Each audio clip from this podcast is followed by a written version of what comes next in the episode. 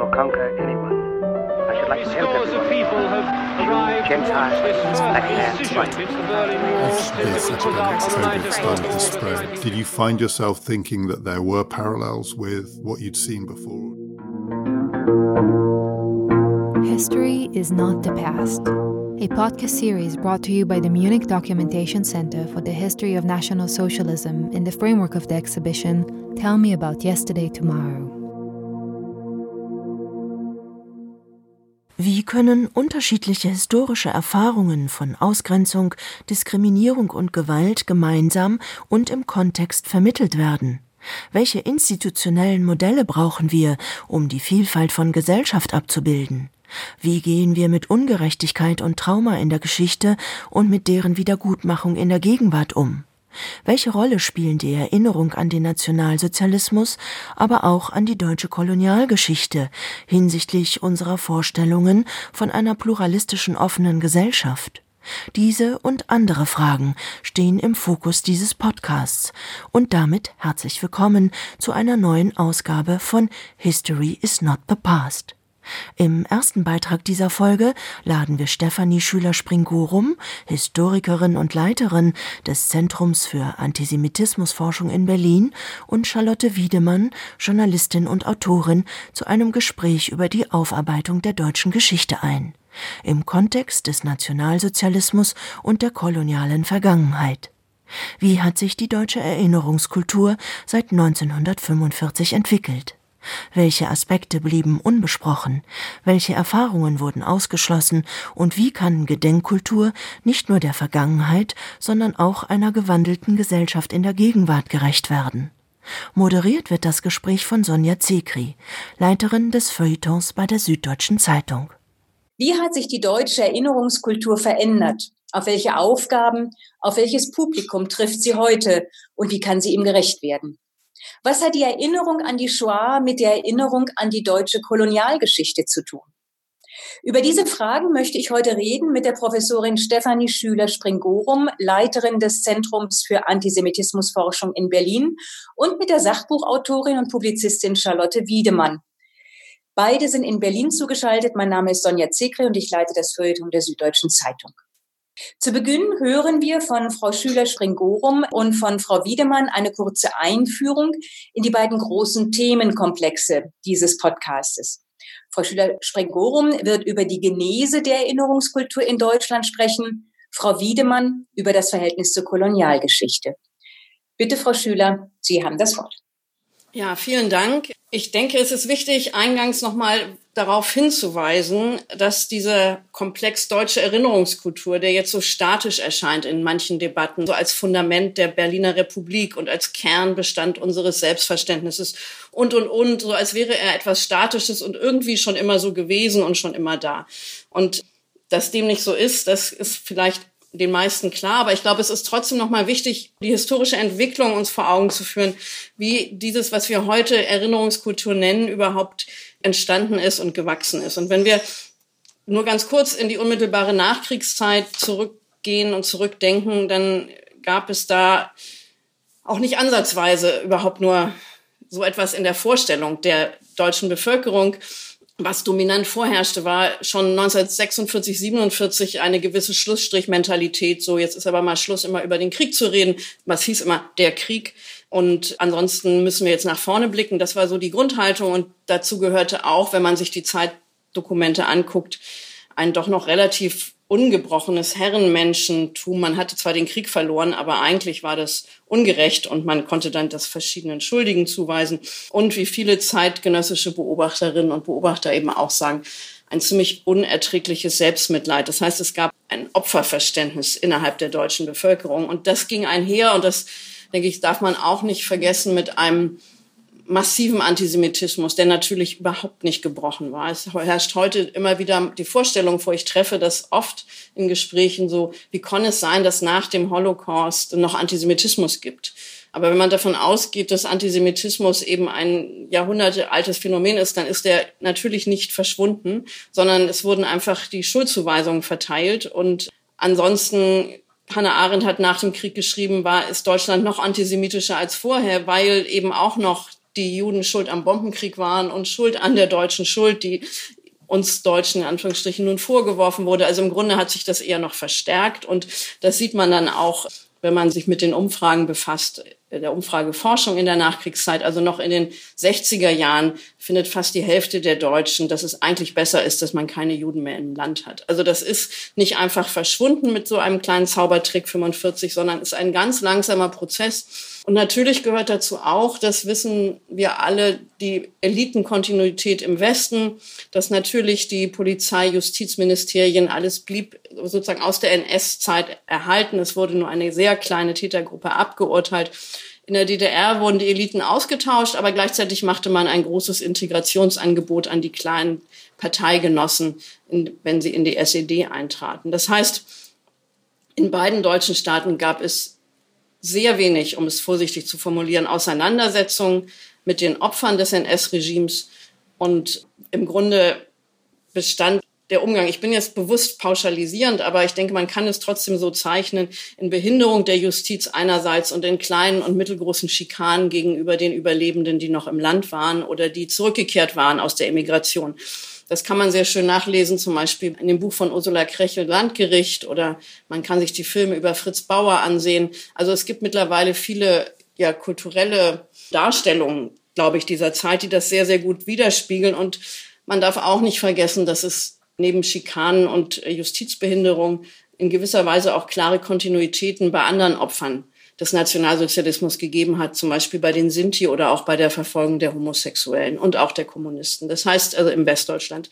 Das heißt, es, um es pathetisch zu sagen, das ist sehr pathetisch, das weiß ich, aber trotzdem viele viele, und zwar Tausende von Opfern, die noch in Deutschland, in beiden deutschen Staaten nach 45 lebten, sind nie in den Genuss dessen gekommen, was wir heute Erinnerungskultur nennen. Sie sind gestorben, bevor überhaupt ein Gedanke an die Wertschätzung oder überhaupt nur die Wahrnehmung ihres Leidens sich irgendwie Raum verschaffen konnte. Das muss man sich, wenn wir heute über Erinnerungskultur immer reden, wirklich auch nochmal vor Augen halten, denke ich. Und natürlich gab es dann klar auch eine langsame Veränderung hin zu dem, wie wir heute sind. Es gibt ein, wie ich finde, kluges Buch und da wir ja über eine Münchner Einrichtung reden, eines Kollegen, der sich mit München in der Nachkriegszeit beschäftigt hat, Anthony Cowders, der in Großbritannien lehrt, der sich beschäftigt hat mit, das heißt Democracy and the Jews, also mit Antisemitismus und Demokratie in München in den ersten 20 Jahren nach dem Krieg. Und er kommt im Gegensatz zu anderen Kolleginnen und Kollegen zu dem Ergebnis, dass es vor allen Dingen schon die Haltung der Kirchen waren und die Haltung der SPD, das mag jetzt vielleicht auch Bayern-spezifisch sein, die so langsam ein anderes Verständnis des Umgangs dafür eintraten zumindest oder dem einen Raum verschaffen konnten. Und später dann, und das ist die allgemeine Wahrnehmung, ist ja eher, dass es so eine Generationsverschiebung brauchte, also die Generation der sogenannten 68er, dass sich da das sozusagen etwas verbreiterte, ein anderer Umgang mit dem Nationalsozialismus. Und ich glaube, das muss man beides sehen. Weder war es so, dass plötzlich die 68er da waren und alles neu und schön machten, noch war vorher alles ganz furchtbar, sondern das sind einfach langfristige Prozesse. Und aus meiner Sicht würde ich schon sagen, dass mit der Kanzlerschaft von Willy Brandt das ist schon ein massiver Einschnitt, dass plötzlich jemand, der aktiv gegen den Nationalsozialismus gekämpft hat und das in seiner Biografie trägt, eben Kanzler dieses Landes, dieses westdeutschen Landes geworden ist. Das heißt, in den 70er Jahren gibt es diesen Aufbruch und es ändert sich langsam, aber ich möchte eine kleine persönliche Erzählung einfügen. Ich bin in die zweite Hälfte der 70er in Dachau in die Schule gegangen. Dort war es so, also in München und Umgebung war es so, dass man in der achten Klasse im Religionsunterricht die Gedenkstätte Dachau besuchte. Und ich war in der achten Klasse noch in München auf der Schule gewesen, war auch mit dem Religionslehrer in der Gedenkstätte und kam dann in die neunte nach Dachau und war ganz erstaunt, dass meine Mitschülerinnen und Mitschüler dort nie gewesen waren, also die in Dachau lebten, weil der Religionslehrer, der örtliche Pfarrer, katholische Pfarrer, sagte, das sei alliierte Propaganda und da geht er nicht hin. Also das ist auch Westdeutschland 1977 und auch das darf man nicht vergessen. Die Schule hatte dann noch ein weiteres Highlight, als die amerikanische Miniserie Holocaust lief, wurden die Direktoren der Dachauer Gymnasien gefragt, wie sie denn damit pädagogisch umgingen und haben dann geantwortet, da müssen Sie das Ministerium fragen, da habe ich keine Meinung. Es wurde damals dann auch in der Süddeutschen aufgenommen, dieser Satz. Damit bin ich bei einem weiteren Ereignis, was immer in der Literatur als großer Einschnitt in der Wahrnehmung gesehen wird. Das ist diese Miniserie Holocaust, die, das darf man auch nicht vergessen, in den dritten Programmen der ARD lief, keineswegs im ersten. Und welchen Eindruck sie wirklich gemacht hat, da gibt es auch verschiedene Untersuchungen dazu. Ich selber erinnere mich stark an eher skeptische Einschätzungen von westdeutschen Intellektuellen und auch Historikern, die eher sagten, wir brauchen doch nicht so eine amerikanische Kitsch-Serie, um uns zu sagen, wie wir mit unserer Geschichte umzugehen haben. Also ich glaube, auch hier sind die Folgen eher subkutan und langfristig, dass Menschen sich vielleicht überlegt haben, sich ein Buch zu kaufen oder sich besser zu informieren. Es war aber keineswegs so, dass das ein Paukenschlag war. Das glaube ich tatsächlich eher nicht. Was aber schon in den 80er Jahren dann einsetzt, das würde ich vielleicht unter dem Titel Grassroot Movements fassen wollen, die wirklich viel lokal waren, auf überall im Land und parallel interessanterweise auch in der DDR. Dort war es eher Berlin zentriert, also Ostberlin gibt es schon Gruppen, die sich anfangen, für die NS-Geschichte zu interessieren, für die Geschichte der Opfer des Nationalsozialismus. Grob gesagt, für Westdeutschland könnte man sagen, das sind die 68er, die jetzt Lehrer geworden sind und ihre Schülerinnen und Schüler in, ins Feld schicken und die Lokalgeschichte erforschen.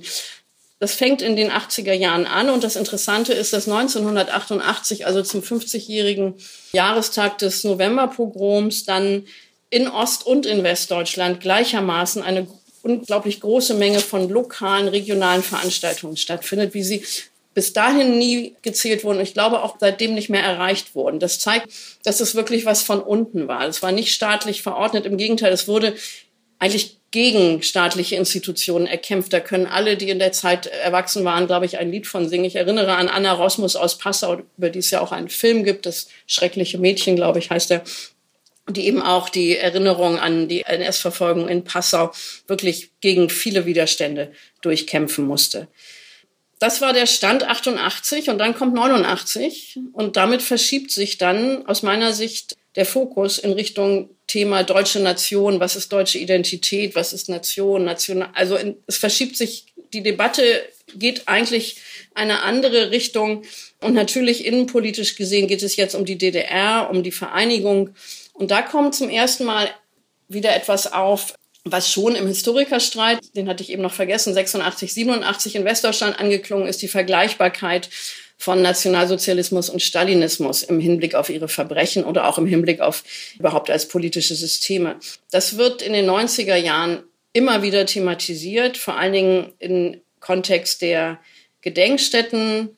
Durch die Vereinigung waren jetzt die Gedenkstätten Buchenwald, Sachsenhausen, Ravensbrück sozusagen mussten oder sollten neu gestaltet werden. Und im Rahmen dieser Neugestaltung gab es viele auch scharfe Debatten über den Umgang damit. Und ich denke, dass das etwas ist, was uns eigentlich begleitet hat seit den 90er Jahren. Das immer auch in dem Satz, den man auch bis heute hört, die beiden deutschen Diktaturen, was ja schon eine Gleichsetzung impliziert, wo es meiner Meinung, also wenn ich das heute höre, wird nicht jedes Mal gesagt, das ist jetzt eine Relativierung, aber sondern das ist sozusagen ein nationaldeutscher Diskurs, der als solcher nicht besonders in Frage gestellt wurde.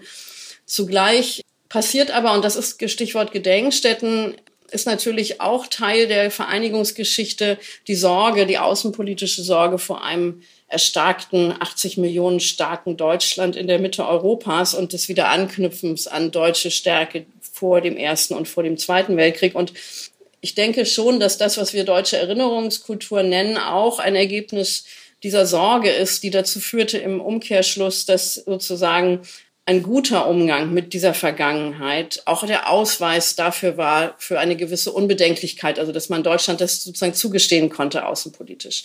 Und in diesem Kontext fließt eben auch was davor nicht der Fall war, massiv Geld in den Ausbau der Gedenkstätten, sowohl eben auf dem Gebiet der DDR, aber auch zum Beispiel Neuen Gamme in Hamburg, was bisher immer so unter ferner Liefen und wenig beachtet Dasein geführt hatte. Also südlich von Hamburg wird jetzt ausgebaut zu einer großen Gedenk- und Bildungsstätte. Wir haben dann Diskussionen um das Jüdische Museum, wir haben die Diskussion um das Holocaust-Mahnmal. Das heißt, es werden immer wieder Diskussionen um die deutsche Geschichte in der Öffentlichkeit geführt.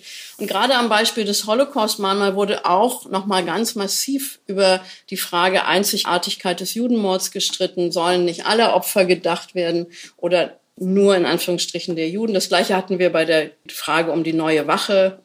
glaube, den Opfern von Krieg und Gewaltherrschaft heißt es bis heute. Und beim Holocaust-Mahnmal löste man es dann so, dass quasi das Holocaust-Mahnmal an die Ermordung der europäischen Juden erinnert, aber zugleich Initiativen gestartet worden, um an andere Opfergruppen in der geografischen Nähe im nördlichen Tiergarten erinnert wird, also zum Beispiel der Homosexuellen oder der Sinti und Roma. Und die Stiftung Denkmal für die ermordeten Juden Europas hat zugleich den Auftrag, auch in ihrer Stiftungsarbeit, ist sie auch sehr eindrucksvoll nachgekommen, auch an andere Opfergruppen zu erinnern. Das heißt, wir haben immer wieder das ist mein Punkt, diese Debatten um Vergleichbarkeit, um gegenseitiges Aufrechnen oder nicht. Und zugleich haben wir aber parallel laufend immer wieder diese Sehnsucht nach Schlussstrich, wie sie in der Weiser Bubis-Debatte 1998 aufscheint.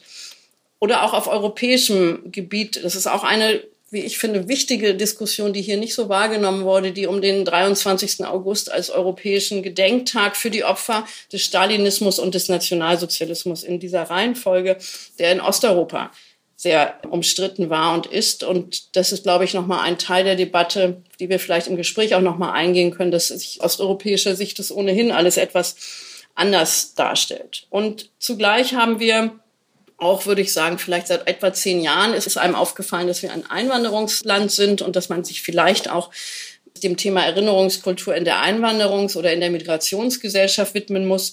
Und parallel dazu haben wir seit 2015 oder 17 die AfD und damit eine Bewegung, die massiv genau gegen diese Form der Erinnerungskultur Front macht. Und zwar auch gerade da, wo sie herkommt, nämlich auf lokaler Ebene, auf regionaler Ebene, in den kleinen Städten, wo es vielleicht einen Gedenkstein gibt oder was auch immer. Kurzum, ich denke, das ist ein, ja, ein ziemlich langer Weg gewesen und ein ziemlich steiniger Weg, um wieder pathetisch zu klingen. Und es ist immer ein umstrittenes Thema gewesen und es war nie konstant und nie monolithisch. Und ich glaube, das sollte uns einerseits Mut machen, weil das eben zeigt, Erinnerungskultur entsteht eben durch Debatten und Diskussion. Oder man könnte noch überspitzter sagen, Erinnerungskultur ist Debatte und Diskussion. Und man braucht eine offene Auseinandersetzung und eine demokratische Auseinandersetzung, damit man wirklich eine starke Erinnerungskultur hat. Aber ich glaube, man muss sich an diese Geschichte auch deshalb erinnern, weil es eben diese Erinnerungskultur, wie wir sie heute haben, schon ein Generationenprojekt ist, der heute ich würde mal sagen, 55 bis 75-Jährigen, grob gesprochen. Und in dieser Perspektive ist diese Form der Auseinandersetzung mit dem Nationalsozialismus immer bedroht gewesen. Und immer wieder gab es irgendwie Anfeindungen und die kamen hauptsächlich von rechts. Und das heißt, es gibt auch den Wunsch, stolz zu sein auf das Erreichte und festzuhalten dem Erreichten und Sorge, wenn man dies jetzt in Zeiten von Populismus und Nationalismus und welchen Turns auch immer jetzt in Frage stellt. Insofern glaube ich, befinden wir uns in diesem Spannungsfeld. Und was das für unser Thema bedeutet, das werden wir dann diskutieren. Ganz herzlichen Dank, Frau Schüler. Frau Wiedemann, wir haben gerade gehört, dass die Auseinandersetzung um die Erinnerung an die Shoah ein langer steiniger Weg war, aber sie wurde geführt. Bei der Auseinandersetzung um die deutsche Kolonialgeschichte hat man ja, wenn man so ganz von oben drauf schaut, den Blick da wurde gar nicht immer drüber gesprochen. Das war gar nicht immer ein Thema. Und bitte, jetzt wären Sie dran mit Ihrer kleinen Einführung. Ja, in der Tat ist es so, dass ich eigentlich die Einführung kürzer halten kann, weil man über das Gedenken an den Kolonialismus gar nicht so viel sagen kann. Also für mich war es auch selber eine wichtige Frage, ob es alleine an diesem großen dunklen Schatten der Shoah lag, dass der deutsche Kolonialismus so lange aus dem öffentlichen Gedächtnis verdrängt war. Ich glaube, das ist nicht ganz falsch. Also zumindest kann ich für mich selber sagen, dass für mich unter dem Stichwort Kolonialismus lange Frankreich und Großbritannien lief, auch weil ich selber zum Beispiel zu meiner Studentenzeit gab es eben noch britische Kolonien. Aber ich denke, es ist nur ein Grund. Deutschland hat eben seine Kolonialgebiete früh verloren, eben schon im Ersten Weltkrieg. Aber es gab danach auch deutliche Unterschiede zwischen DDR und Westdeutschland, auch gerade in der Wissenschaft. In der DDR wurde bereits 1966 erstmals vom Genozid an Herero und Nama im heutigen Namibia gesprochen. Es gab dazu eine Habilitationsschrift von Horst Drexler und die wurde von den Vereinten Nationen in diverse Sprachen übersetzt, also die Ergebnisse seiner Forschung. Das Wissen war also vorhanden, aber man hat es in Westdeutschland eigentlich nicht haben wollen. Es gab dann den Schriftsteller Uwe Timm, sein Buch Morenga, es ist auch heute nochmal schönerweise neu aufgelegt worden, spielt eben halt bei der Schutztruppe in Deutsch-Südwest, also wieder Namibia. Das erschien 1978. Also er war einer von den ganz frühen. Aber er hat eben auch erzählt, er wurde als Nestbeschmutzer beschimpft. Und bei seinem eigenen Vater gingen die Schutztruppenoffiziere ein und aus. Also ich denke, man muss sagen, dass in der alten Bundesrepublik schon der deutsche Kolonialismus auch von den meisten Historikern bagatellisiert worden ist. Nach dem Motto, da war ja nicht viel. Und meiner Beobachtung nach ist diese Bagatellisierung auch heute keineswegs verschwunden, gerade auch im Bildungsbürgertum nicht. Deshalb kurz ein Blick auf Opferzahlen. In den nur gut drei Jahrzehnten hat deutsche Kolonialpolitik allein in Afrika nach heutigen Schätzungen bis zu eine Million Opfer verursacht. Wer also nur über den Genozid an Herero und Nama gehört hat, kann sich über die Opferzahlen täuschen, weil das eben sehr kleine Volksgruppen waren. Die großen Opferzahlen sind Folge von zwei anderen Ereignissen. Einmal die Niederschlagung eines sehr weitläufigen Aufstandes im heutigen Tansania. Und das zweite ist dann ein sehr blutiger Feldzug im Ersten Weltkrieg, um zu versuchen, doch Deutschafrika als Kolonie zu verteidigen und zu behalten. Meine These ist, dass es schon 1918, 1919 so etwas wie eine Unfähigkeit zu trauern gegeben hat. Also dieses Stichwort, was man dann für die Generation meiner Eltern im Hinblick auf die Shoah geprägt hat. Man hat auch die Kolonialopfer eigentlich nicht sehen wollen, beziehungsweise ihnen einfach das Menschsein abgesprochen, weil das waren ja nur Afrikaner irgendwo. Es gibt darüber hinaus, aber darüber werden wir noch sprechen, aus meiner Sicht eine ganze Menge Verwobenheiten zwischen der kolonialen Epoche und dem Nationalsozialismus. Heute ist es eigentlich erstmals so, dass Kolonialismus Thema im öffentlichen Raum ist. Dafür gibt es neben der jahrelangen Kleinarbeit von sehr verdienstvollen ehrenamtlichen Gruppen eigentlich zwei Gründe. Erstens der heutige Rassismus. Wer sich daran stößt, kann den historischen Rassismus der Kolonialzeit nicht übersehen. Und erstmals wird ja heute auch Rassismus als Rassismus verhandelt und nicht, wie es auch noch in meinen eigenen alten Zeitungsartikeln steht, als Ausländerfeindlichkeit. Aber vielleicht ist der zweite Grund sogar noch wichtiger, nämlich dass aus dem globalen Süden, aus den ehemaligen Kolonien, werden heute sehr selbstbewusst Forderungen erhoben nach Anerkennung von Schuld, nach Rückgabe von Geraubtem und nach Entschädigung für Erlittenes. Und das fordert natürlich einmal Europa als Ganzes heraus, aber es fordert Deutschland auf eine spezielle Weise, weil eben hier bisher die fast ausschließliche Fokussierung auf die Opfer der Shoah so im Vordergrund steht. Es gibt keinen einzigen würdigen Gedenkort für die Opfer des Kolonialismus. Allein daran kann man sehen, dass es immer noch eine zu erkämpfende Erinnerung ist. Genauso wie vielleicht in der Anfangszeit auch nach 1945 natürlich auch die Erinnerung an die Shoah eine zu erkämpfende war. Daran kann ich mich auch noch erinnern.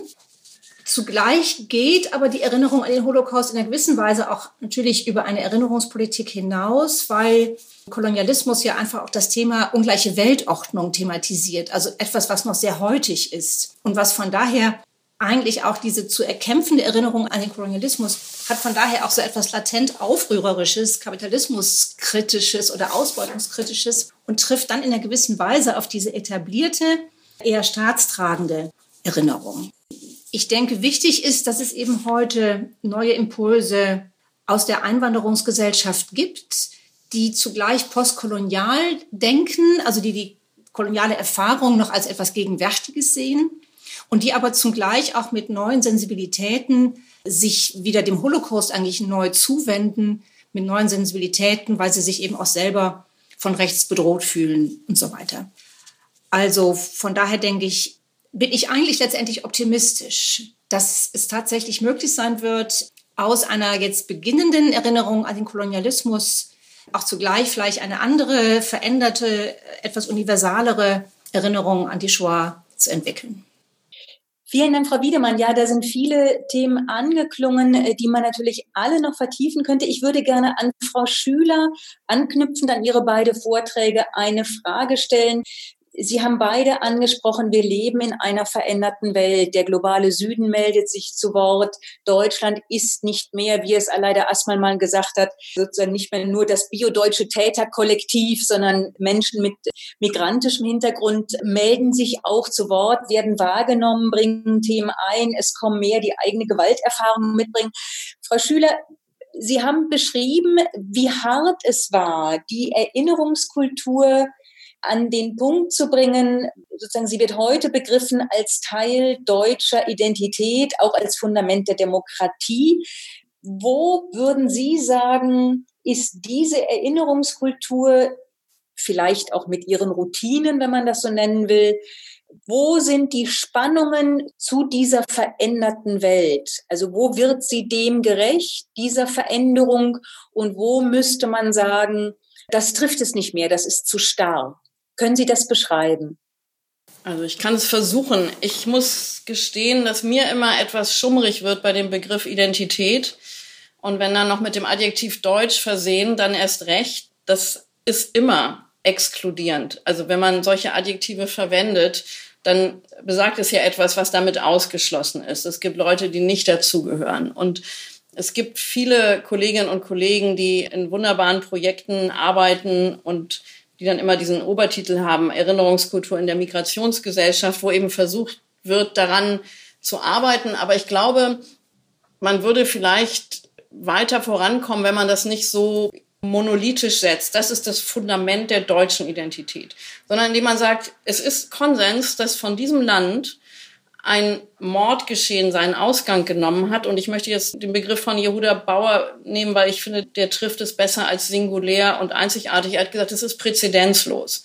Es ist ein präzedenzloses Mordgeschehen und auf die Einzelheiten dieser Präzedenzlosigkeit oder auch der Einzigartigkeit, die es aus meiner Sicht in Teilen auf jeden Fall natürlich gibt, kann man dann noch eingehen. Aber wenn man erstmal sagt, das ist von diesem Land ausgegangen und deswegen hat dieses Land eine ganz besondere Verantwortung, sich damit auseinanderzusetzen. Und alle Menschen, die in diesem Land leben, sollten sich damit auseinandersetzen. Wenn ich jetzt aus Bosnien eingewandert bin, ob ich mir das jetzt unbedingt damit gleich meine Identität füllen muss, finde ich, ist nochmal eine andere Frage, was auch immer das heißen mag im Einzigen. Und ich glaube, man muss die Entspanntheit oder die Gelassenheit haben, es den Einzelnen auch zuzugestehen, sich damit unterschiedlich auseinanderzusetzen. Es gibt ja viele Beispiele von Kolleginnen, Kollegen, Journalisten, Musikern, Künstlern nicht deutscher Ursprungsherkunft oder familiären Wurzeln, die sagen, das ist mein Thema und ich setze mich da auseinander und ich schreibe jetzt eine Doktorarbeit über Holocaust im Film und so weiter und so fort. Und es gibt eben andere, die sagen, okay, das ist hier in diesem Land passiert und ich würde aber jetzt gerne mal erzählen, was in meinem Land passiert ist. Und ich finde, beides hat seine Berechtigung. Ich finde, ich bin ja Historikerin, ich finde, es ist einfach wichtig, sich darüber auseinanderzusetzen, was ist in diesem Land passiert, was ist diese Geschichte, was sind auch die Geschichten der Familien, mit denen wir hier leben. Und das ist ja vor allen Dingen eine Tätergeschichte. Also die deutsche Erinnerungskultur und auch zu Recht ist oftmals, ist ihr vorgeworfen, sie sei viel zu opferzentriert und man sollte sich mal lieber mit den eigenen Tätergeschichten auseinandersetzen. Das geschieht ja auch schon seit einigen Jahren. Aber ich denke, man sollte wegkommen von diesem Identitätsverpflichtenden und hin zu einer historischen Auseinandersetzung. Und wir wissen alle, manche Leute interessieren sich für Geschichte, manche Leute interessieren sich seltsamerweise nicht dafür, aber auch das hat seine Berechtigung. Und es muss nicht von allen im gleichen Maße wie ein Glaubensbekenntnis formuliert werden. Ich glaube, wir würden viel weiter kommen, wenn wir in Richtung äh, Michael Rosberg multidirektionale Erinnerung, auch ein, wie ich finde, sehr eindrucksvolles Buch gehen würden, indem wir sagen, Erinnerung verstärkt sich gegenseitig. Empathie ist nicht eine Einheit, die sich aufbraucht. Wenn die einen 50 Prozent kriegen, kriegen die anderen oder 70 kriegen die anderen nur 30, sondern das ist was, was sich verstärkt im Austausch. Und ich glaube, deswegen ist es viel wichtiger, einfach zunächst mal den Geschichten zuzuhören, anstatt sie sofort zu labeln das ist das Schlimmste und das andere ist weniger schlimm und das hat, ich darf den Begriff benutzen oder die Debatte um Genozidbegriffe und, und, und. Ich glaube, das verstellt manchmal, da bin ich dann vielleicht zu sehr Historikerin, einfach erstmal zuhören und Wissen erlangen. Das ist ja doch zum Teil in den Debatten weniger vorhanden als die großen Kämpfe um Begriffe. Und das gilt natürlich für die deutsche Kolonialgeschichte als allererstes. Frau Wiedemann, im globalen Süden wird ja das, das merkt man jetzt so, schon wahrgenommen. Was in Deutschland geschieht, Deutschland ist da nicht nur einfach ein Land wie jedes andere, sondern eben schon auch einfach, es ist reich, es ist vergleichsweise friedlich. Viele machen sich auf, aber es gibt eben auch diese Kolonialgeschichte. Wie nehmen Sie die Debatte über deutsche Erinnerungskultur im globalen Süden war oder Debatte ist vielleicht zu viel gesagt. Wie schaut man im globalen Süden auf sozusagen das deutsche Verhältnis zur Vergangenheit? Wird da wahrgenommen, dass es sozusagen ein staatstragendes Verhältnis zur Erinnerung an die Shoah gibt, aber dass die Schwierigkeiten, die deutsche Kolonialgeschichte anzuerkennen, eben dann doch noch sehr groß sind? Wird da Bewegung wahrgenommen? Gibt es da Verbitterung? Wie würden Sie das beschreiben? Ich glaube, ich bin nicht in der Lage, das zusammenzufassen, denn ich denke, das ist sehr unterschiedlich, einfach von der jeweiligen Geschichte von Regionen her und auch von der Frage, wie der Zweite Weltkrieg in verschiedenen Regionen der Welt ausgesehen hat. Denn also ich habe auch selber lange gebraucht, um zu verstehen, was das wirklich für ein Weltkrieg war und wen der alles mit hineingerissen hat, auch als Kämpfer, als Soldaten, aber eben natürlich auch als zivile Opfer. Und ich selber habe eben öfter erlebt, dass man sich eben auf die eigene Kriegsbeteiligung zum Beispiel bezieht. Entweder wie in Westafrika, wo eben man der Veteranen gedenkt. Also hier gedenkt man nicht der kolonialen Opfer, aber dort gedenkt man an ganz zentralen Plätzen derer, die in Europa gegen Nationalsozialismus gekämpft haben. In diesem Fall unter französischem Kommando. Hingegen in Südostasien ist es so, da denkt man eher daran, dass man eben unter der japanischen Besatzung gelitten hat zu der Zeit. Also ich glaube, dass vielleicht nur dort, wo man jetzt direkt mit Israel zu tun hat, mit dem Nahen Osten im engsten Sinne, man auch irgendwie etwas von deutscher Erinnerungskultur mitbekommen hat. Ansonsten würde ich das eigentlich nicht überschätzen, was man da für ein Bild hat. Was man aber weiß, ist, dass zum Beispiel in Tansania, wo man diesen Aufstand, den ich in meiner Einleitung kurz erwähnt habe und der sehr, sehr blutig niedergeschlagen worden ist, mit verbrannter Erde ganz großflächig, da konnte man dann Nationalparks draus machen, weil dann niemand mehr lebte. Also, wo man das an der Schule lernt als ein Ereignis, was mit der eigenen nationalen Identität zu tun hat, weil es eine der ersten großen Widerstandshandlungen in Afrika war, wohingegen wir das irgendwie überhaupt nicht kennen. Und das merken die Leute natürlich. Mir selber ist es mal so gegangen, dass ich hier irgendwo in Berlin eine Ausstellung war und ich traf dort eine tansanische Historikerin, die ich bislang nicht kannte. Es war eine Zufallsbegegnung und sie sagte mir dann etwas von diesen ungefähr 100.000 Opfern dieser Aufstandsniederschlagung. Ich habe so geantwortet, really? Mhm. Und habe nachher gedacht, wie furchtbar, wie peinlich so. Weil ich hatte mich damit aber eben noch nicht befasst und das ist nicht ein Allerweltswissen hier. Und das wissen die natürlich, also in diesen Ländern so ganz, ganz, ganz genau, dass eben ganz große und für sie sehr zentrale Ereignisse hier überhaupt nicht wahrgenommen. Frau Schüler hatte sich gerührt. Ja, ich möchte das nur noch mal bestätigen. Ich meine, wie gesagt, ich habe Geschichte studiert. Ich habe nie etwas vom Maji-Maji-Aufstand gehört. In meinem ganzen Studium nicht. Hatte anscheinend auch nicht das Bedürfnis von mir selbst aus, mich mit Kolonialgeschichte zu beschäftigen. Und erst als eine Freundin von mir nach Kenia ging und dann sozusagen von diesen Dingen berichtete. Das muss man sich mal vorstellen. Und da sind wir in den 80er Jahren. Ja. Das ist schon ein Armutszeugnis. Also auch meiner eigenen, sagt man da, Profession. Ich würde aber noch gerne etwas ergänzen. Und zwar genauso wie es hier eine neue Generation gibt, die anders auf die Dinge blickt. Bei uns eben halt äh, vor allen Dingen auch durch eben Entstehung und Anerkennung von Einwanderungsgesellschaft gibt es eben halt in den ehemaligen Kolonien auch zum Teil einfach eine neue Generation von gebildeten Leuten, die eben auch da ganz anders drauf blicken. Also zum Beispiel jetzt dieser Stolz auf die Veteranen, die an der Seite der Kolonialmächte gegen Nationalsozialismus gekämpft haben im Zweiten Weltkrieg, der wird von manchen Jüngeren nicht mehr so geteilt, sondern die sagen dann, hä, hat sich nochmal dem Kolonialismus unterworfen, mein Großvater, ne, nur um gegen den blöden Hitler zu kämpfen. Da hat man zum Teil noch eine fast europafreundlichere alte Erinnerung in der älteren Generation und dann eine eher jetzt aufrührerisch postkoloniale, konfrontative Erinnerung bei jungen Gebildeten. Jetzt wird es ja eigentlich gerade interessant, wenn man so sieht, wie sich sozusagen auch die Erinnerung auch in anderen Ländern, wie sich das dort verändert, wie das auch wieder neu geformt wird, wie jede Generation das auch neu gestaltet. Was würden Sie sagen, Frau Schüler? Was müsste, Sie haben gesagt, man muss zuhören, man muss die Geschichten kennen. Natürlich ist es wichtig, vom Madi Madi Aufstand mal gehört zu haben, um sozusagen auch bestimmte Dinge in Relation zu setzen, auch zu begreifen. Was könnte denn eine oder was müsste eine Konsequenz sein für die deutsche Erinnerungskultur, für das, was wir ja jetzt schon so lange machen, was so hart erstritten war, wo wir auch so gut drin sind und das ja auch so gerne machen.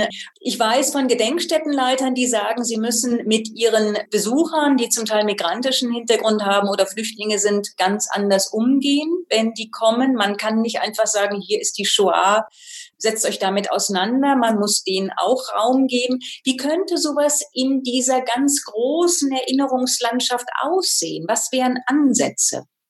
Tja, da fragen Sie eine schlechte Pädagogin, fürchte ich. Also zum einen finde ich, muss man schon noch mal betonen, dass, wie gesagt, ich bin keine Gedenkstättenleiterin, auch wenn ich auch in Gedenkstätten gearbeitet habe. Es gibt auch biodeutsche Jugendliche, die sich damit nicht auseinandersetzen, weil es ist ja eben nicht so, dass es Teil blutsmäßig unserer Identität wäre. Das ist ja eben gerade. Es gibt genug Elternhäuser, wo gesagt wird, jetzt ist mal endlich Schluss und so. Also das muss man Natürlich muss man immer jeden da abholen, wo er steht oder sie, das ist mir auch klar. Aber ich glaube, es wäre wichtig, dass man das wirklich von dieser Identitätsfrage trennt. Auch wenn es was anderes ist für ein syrisches Flüchtlingskind. Das ist mir schon klar. Und deswegen nochmal, glaube ich, würde ich immer unterscheiden. Also Wissensvermittlung ist wichtig als Staatsbürgerin dieses Landes und, und für alle, die hier leben. Das ist die eine Sache. Empathie zu entwickeln, Identität daraus zu formen oder auch nicht, ist etwas Individuelles, wo man Angebote schaffen muss, die aber auch für alle ähnlich sein müssen.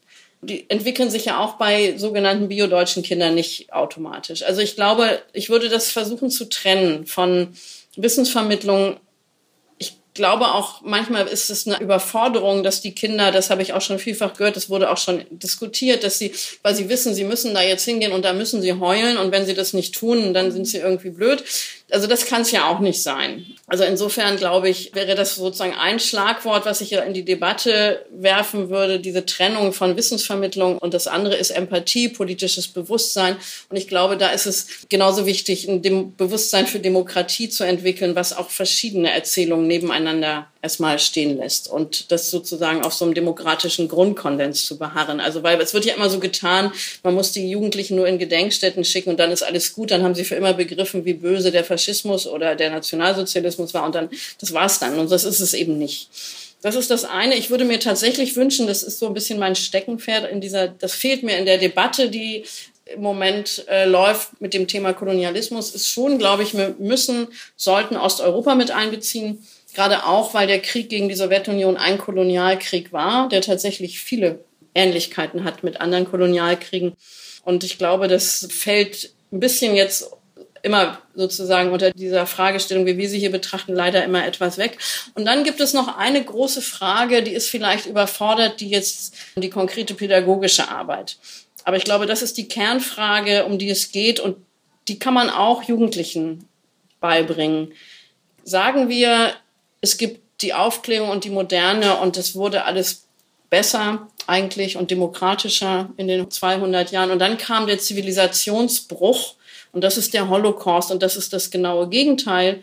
Oder sagen wir, die Moderne war immer ambivalent und sie basiert materiell und physisch auf Kolonialismus und Ausbeutung, hat das auch nicht beendet. Also, ne, also es gab zwar Erklärung der Menschenrechte, aber de facto auch in Deutschland waren Juden ausgeschlossen.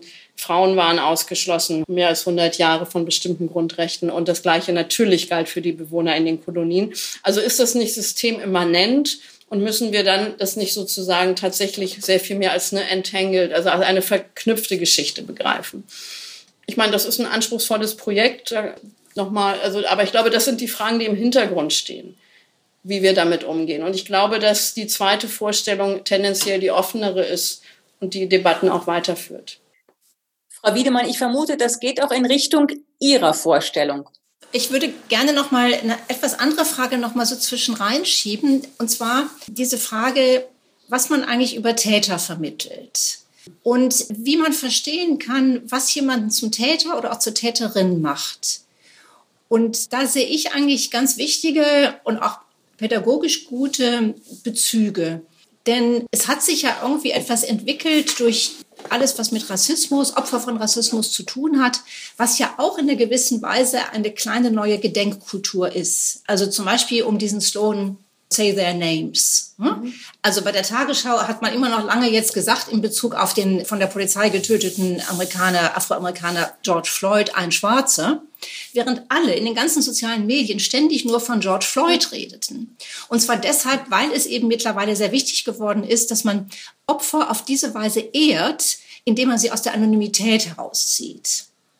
Und das ist etwas, ich denke, was man eben auch in der Erinnerungsarbeit sehr gut benutzen kann. Ich meine, es ist ja nun auch kein Zufall, dass irgendwie Anne Frank bis hin jetzt zu ihrem Missbrauch bei Corona-Protesten irgendwie sozusagen als Emblem eine solche Karriere gemacht hat, weil man sich eben damit identifizieren kann.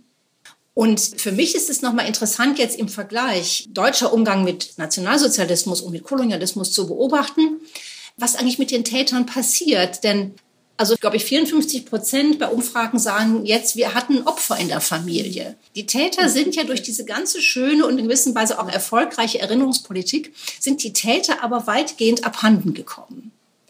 Und es gibt dieses Phänomen so der gefühlten Opfer, genau. nicht wahr?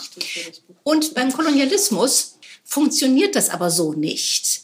Also man kann sich der Täterschaft nicht so entledigen, weil man ja denkt, na ja, man selber gehört ja auch nicht zu den Tätern, aber dann steht einem jemand gegenüber und sagt, du Weißer, nicht wahr? Ne, du perpetuierst den, den Rassismus.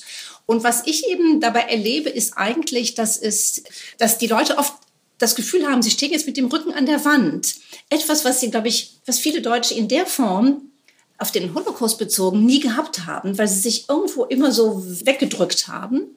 Und beim Thema Rassismus und Kolonialismus ist es jetzt so, viele Leute haben das Gefühl, sie stehen mit dem Rücken an der Wand und entweder wehren sie sich, sie machen lächerlich, sie wehren ab und machen lächerlich, oder aber sie werden nachdenklich und gestehen auch eine Unsicherheit ein, die ich wiederum dann nur ganz wenigen überhaupt im Umgang jetzt mit dieser alten, also mit der Shoah-bezogenen Erinnerungskultur je erlebt habe. Und das, finde ich, ist etwas, also bei allem, was ich nur weiß, wie man irgendwie junge Leute heutzutage beeindrucken kann, ist es ja eigentlich immer damit, dass es eine gewisse Offenheit irgendwie gibt, dass es da was zu tun gibt irgendwie und dass da eben nicht Leute stehen, die jetzt ein fertiges Paket dahinlegen, was jetzt dann auch noch inklusive Erinnerungskultur heißt. So.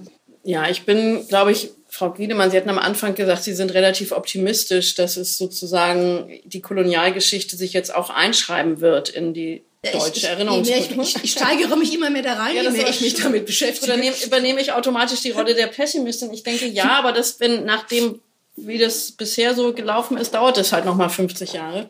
Also, wenn man ja. das ernst nimmt, glaube ich auch nicht. Aber ich denke, der Punkt ist genau der, also, wenn man jetzt das sozusagen historisch und wirtschaftswissenschaftlich und politisch betrachtet, dann stecken wir, sind wir ja, und das haben Sie ja auch schon mehrfach gesagt und auch geschrieben, wir sind natürlich mit unseren Privilegien also Teil der Geschichte des Kolonialismus und die Weltwirtschaft ist weiter so strukturiert und wird auch so schnell nicht, also das wird so schnell nicht aufhören und das werden wir so schnell nicht los.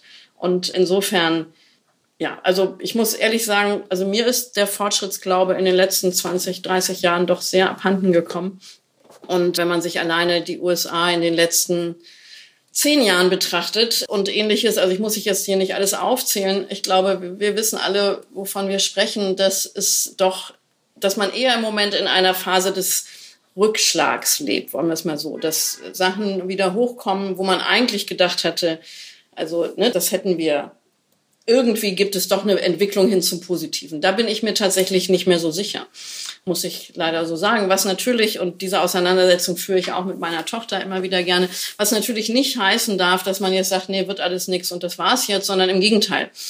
Also auch, das heißt, dass man, glaube ich, sich umso mehr anzustrengen muss, jeder in seinem Bereich und in seinem Feld hier und dort die Flöcke einzuschlagen, die man selber persönlich für wichtig hält, um es mal so Minimalprogramm zu formulieren ausprobieren und diskutieren und vielleicht auch verwerfen, das zeichnet ja eine demokratische Erinnerungskultur aus.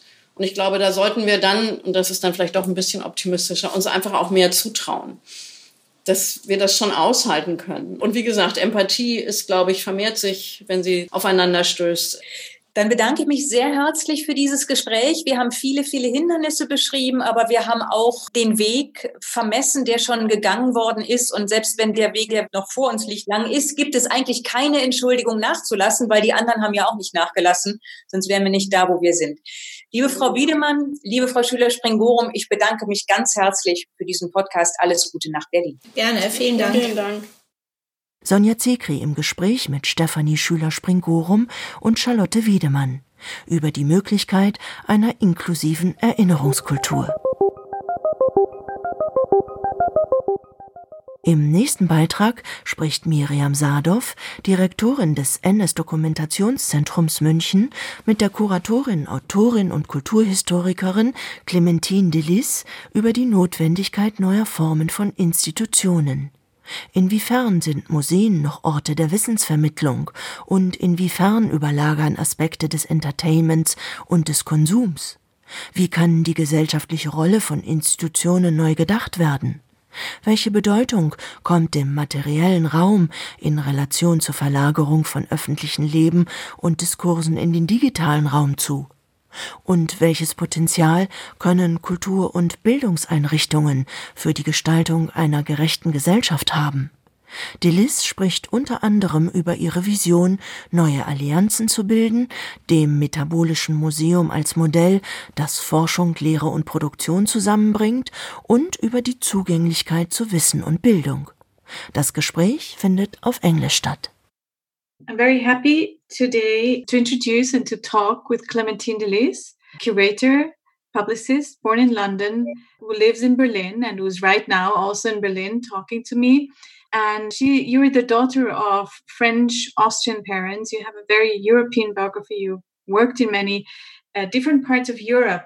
Clementine, what role does Europe play for you as a space you work with, you work in, and as a concept? Well, I grew up in London in a family that was not, in quotes, English. In other words, we ate a mix of Austrian and, yeah, Austrian and French food, and everything was very different to the kinds of homes and households that my English friends had.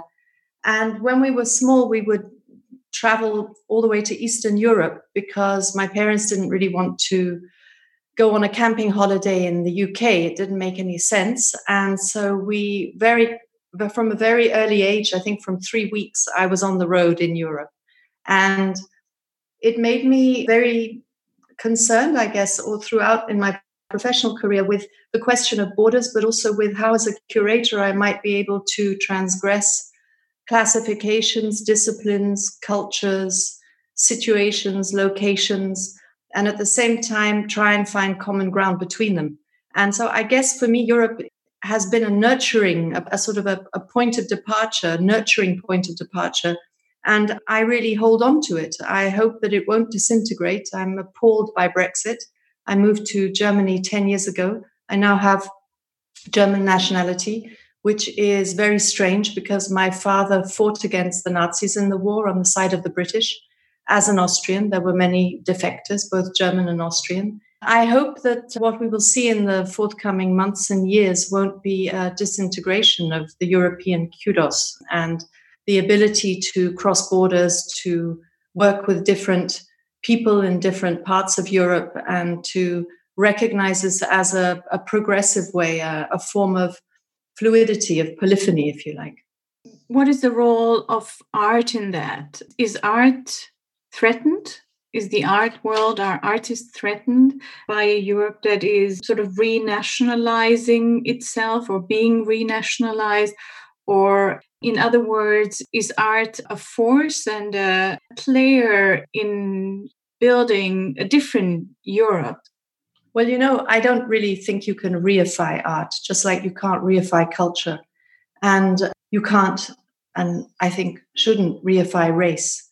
So I cannot really speak about when I hear the word art like that, then I am going to support it. I believe in art, in art practice.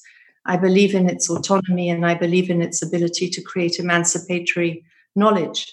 However, I'm not so sure I believe in the institutions that we have and whether they will support a more transgressive and, and complex notion of art practice and whether we are not going to run now into a danger of becoming producers of illustrations for whatever important thematic that needs to be discussed through a cultural institution or an educational institution. When Corona broke out, I wrote a, a short text called The Museum as Lazaret because I wanted to understand what would happen to curatorial practice if the museums became spaces where vulnerable bodies had to have a home, had to be looked after. The questions you were referring to the ability of institutions and the institutions we work with, the educational institutions, also the museums. Museums and universities and schools in their current form are in many sort of many ways refer to educational concepts, concepts referring to public space that bring us back to the 19th century but everything has changed. Many things have changed since then.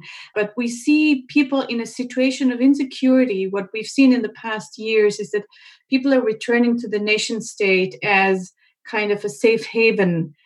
Again, the concept of the 19th century. Are we still adequately uh, equipped with our institutions reacting to the current situation?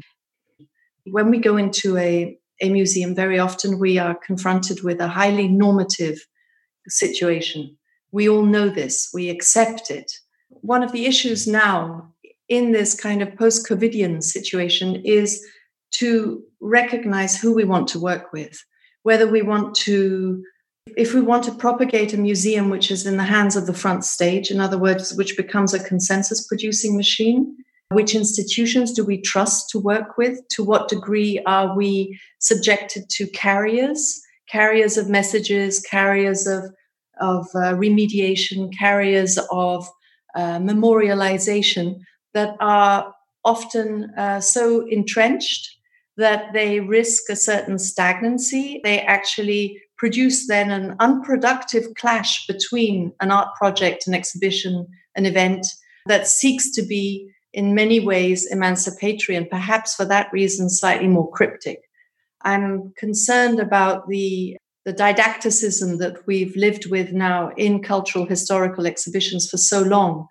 And the question then becomes to what degree can we perform remembrance? It would be great to see whether institutions, major universal museums, are going to shift and are going to try and create new infrastructure within the parameters of their buildings and what that requires. How how we could maybe generate a kind of clash of the carrier.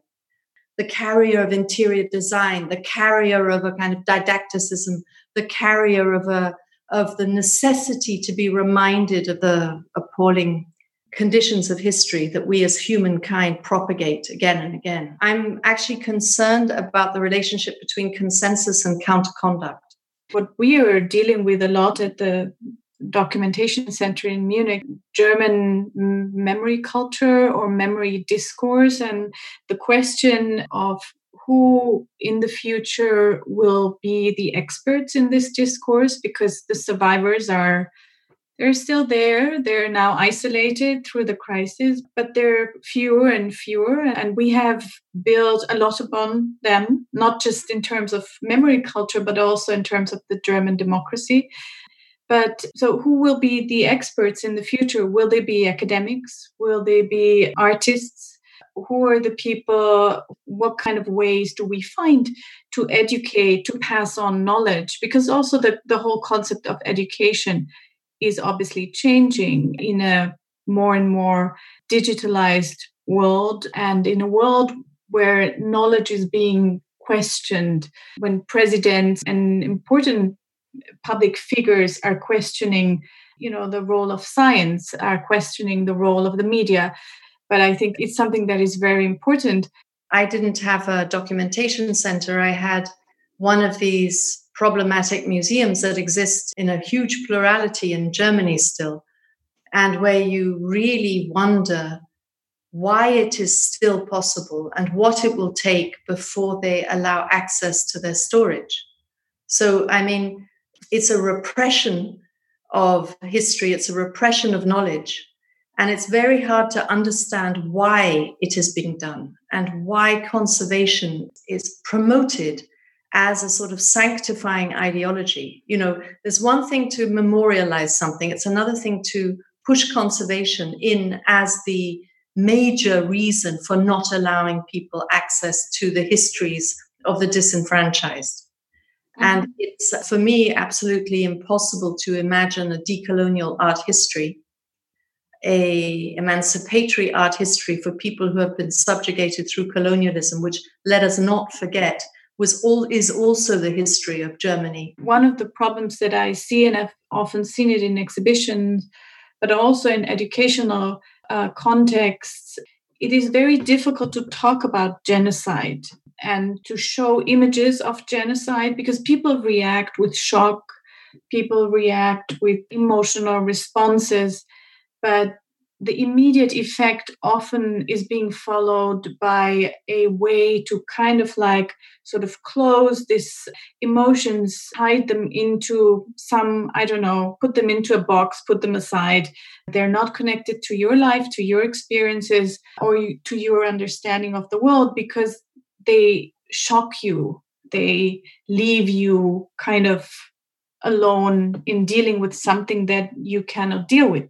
And I always had the feeling that we're doing a bad job as educators because when we do that, we have people's attention, we have their full attention, but there is no way, it doesn't start a, a dialogue, it doesn't start a real dealing with a historical experience. And it's very difficult to find uh, different approaches, uh, different ways of talking about trauma, talking about uh, about pain, about genocide, about cruelty, about evil. Yeah, it's as if you need to allow an entry point, and yes. very often the presentation of trauma is, how can I put it, is inevitably defensive, right? We are in a defensive position and at the same time, the display and the didacticism and the need to transmit important information, serious questions, is also uh, sometimes so hermetic that it's quite hard to associate your own life with what you're looking at. You know, I think this is one of the problems, if you like, of the flatness of knowledge transmission today. Not flatness in the sense of a screen, but at the same time, yes, in a way, because of a screen. And we need to allow frayed edges. And I think that sometimes the frayed edges are where the agency of artists comes in. How far can we go in the collaboration between artists and experts, academics? And how far can we change the way of working inside these spaces? I mean, this is for me at the it's the bottom line. It's the bottom line that I still really don't understand the conservatism of our museums. It's as if everything that went into a museum suddenly had to become so framed and so normative that, sure, we can accept it and we look at it and we love it and we're happy that it's there. But it doesn't necessarily ignite curiosity. Are the artworks, is the agency of the artist, is the polyphony that you are proposing, is it possible? Does it produce enough flourishing of metaphor, enough rhetorical tropes to dislodge the very brutal shortcuts that are being taken now to describe who we are, why one person is better than the other, why violence is performed over here and not over there. You know, these are my questions. What is the metaphorical agency that is capable of dislodging the racism inherent in our language and in our way of addressing the other? One of the big challenges is, of course, that we need a different kind of solidarity because, you know, identity politics has done a lot of good things, has made us aware of racism and anti Semitism in the society or in societies. But then again, there is a growing fragmentation of society, and everybody's telling their own story and that makes it also very difficult for museums to be to remain platforms for a very fragmented society. But on the other hand museums could be or should be i guess in many ways uh, spaces that offer new alliances new forms of corporations that society itself doesn't necessarily produce or doesn't uh, find ways of creating them. Who knows what will happen? I mean, look at it. The, the since whenever, since the beginning of the 19th century, when museums really became state owned and weren't domestic home spaces any longer, these collections have grown and grown and grown and grown and are still growing. And nowadays they're growing everywhere and there are more museums being built. As far as I'm concerned, we need to clash them. We need to clash the carriers, whether it's a university or a museum or an art school.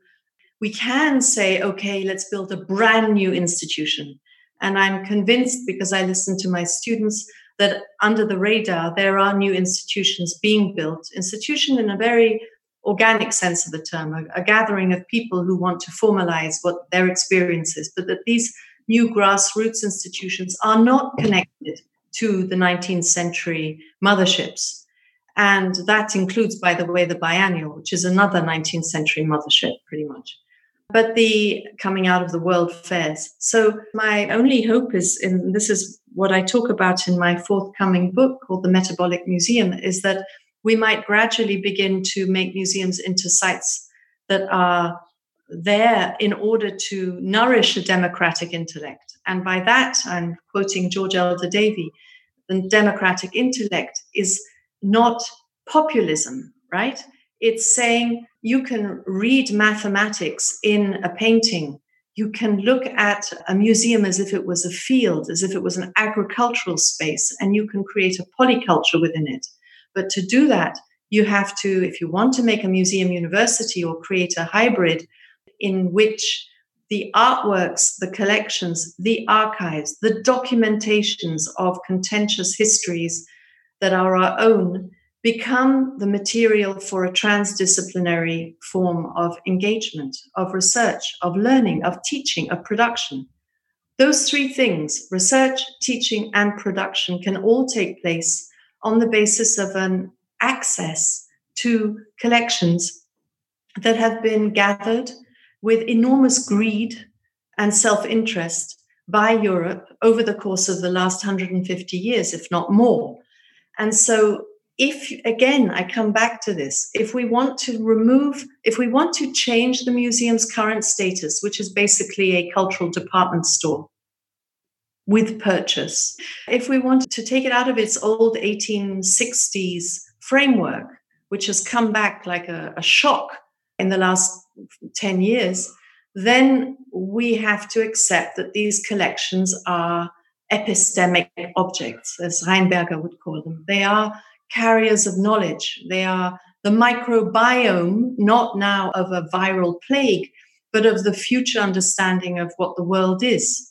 And that new type of ecology on the basis of archives, documents, that would create, of course, a mess, a custodial chaos that would run against the grain of regional classifications, thematic orderings, all of these things that isn't resolved by algorithmic structure either, because that also is a resort to tagging and binaries and what have you, to allow people to play in the best sense of the term, to try out different constellations, different assemblages, to create cooperatives of understanding and meaning, you know, to cross fertilize. This is where I think an institution with a collection or an archive can really do something extraordinary. And oddly enough, it'll have to begin, I think, with a type of curatorial practice that engages again with human bodies in opposition, if you like, to the digital or in complementary uh, in a complementary condition to the digital. We have made a major step towards digitalization on many levels, and I think we'll continue to do that.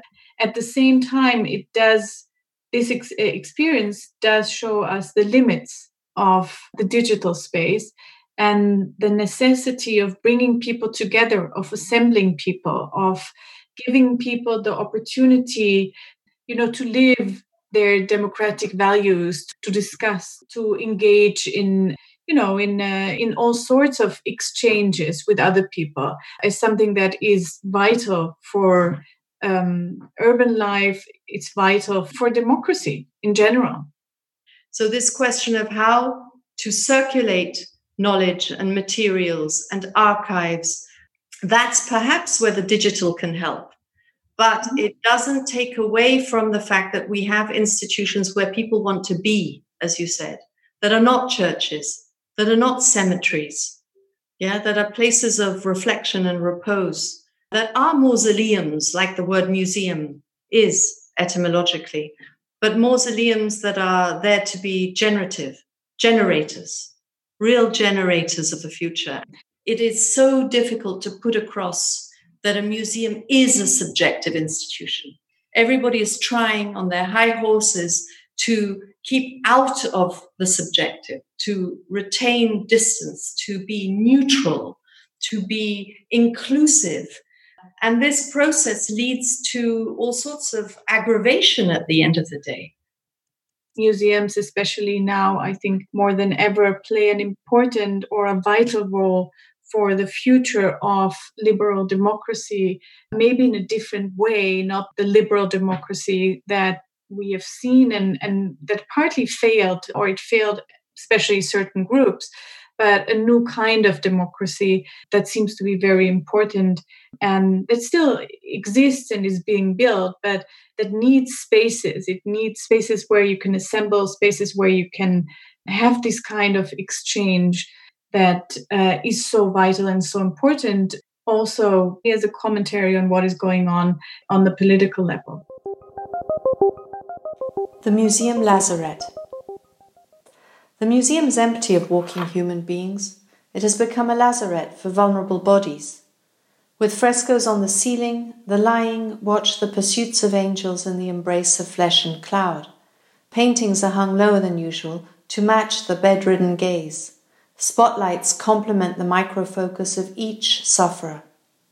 No longer controlled by the norms of visitation, curators tend to patients, not publics, offering solace and distraction. Performing subtle operations like whispering or awakening, they speak to the afflicted through visual projections and spoken words that re energize the metabolic flow. Through their agency, they transport the immobile person out of their solitary imagination. Curators are nurses. Curators are farmers. This museum is ploughed earth, a toss of crumbled references waiting to be sown. Plants, which, like exhibits, live off nurture and care, begin to grow and expand uncontrollably, digging roots and morphing code across species. Nothing is cultivated in isolation or sealed off from the spores and seeds of a nearby stranger. Sometimes a landscape becomes a collection. We begin to treat it like a museum. We walk through it, respecting the cultural divisions, accepting the roots and rules, and recognizing flowers, bushes, and trees as taught. But this newly ploughed field is disobedient overflowing with earthworms that irrigate between the exhibits, chiseling out sidelines and B roads to lose the visitor on the way. Hospital or field, lazaret or farm, the museum takes on this fateful turn, translocating its functions from the ubiquitous walled classicism or 20th century modernity to a flat expanse, a borderless venue. Here the museum cares for the growing, the dying for healing and restituting. All artworks become returns, points of reflection and potential objects of virtue, like chairs in a room ready to start a conversation. But artworks are interlocutors who don't speak the canon any longer. They are multiple agents, double crossing their original tongue in line with their neighbor's expression dragged down into lowercase, the act of remediation draws them into a common condition. So let museums become lazarets for the sick, places to heal the mysteries of life and death through artworks in every medium that we can imagine and curate. Clementine de Lis, April 2020, Berlin. Clementine Delis und Miriam Sadov über die unentbehrliche subjektive Dimension von Museen, die Notwendigkeit neuer institutioneller Modelle und Plattformen der Wissens- und Kulturvermittlung sowie Delis Entwurf eines Museums als Lazarett in Zeiten der Covid-19-Quarantäne. Und damit endet eine weitere Folge von History is not the past. History is not the past. A podcast series brought to you by the Munich Documentation Center for the History of National Socialism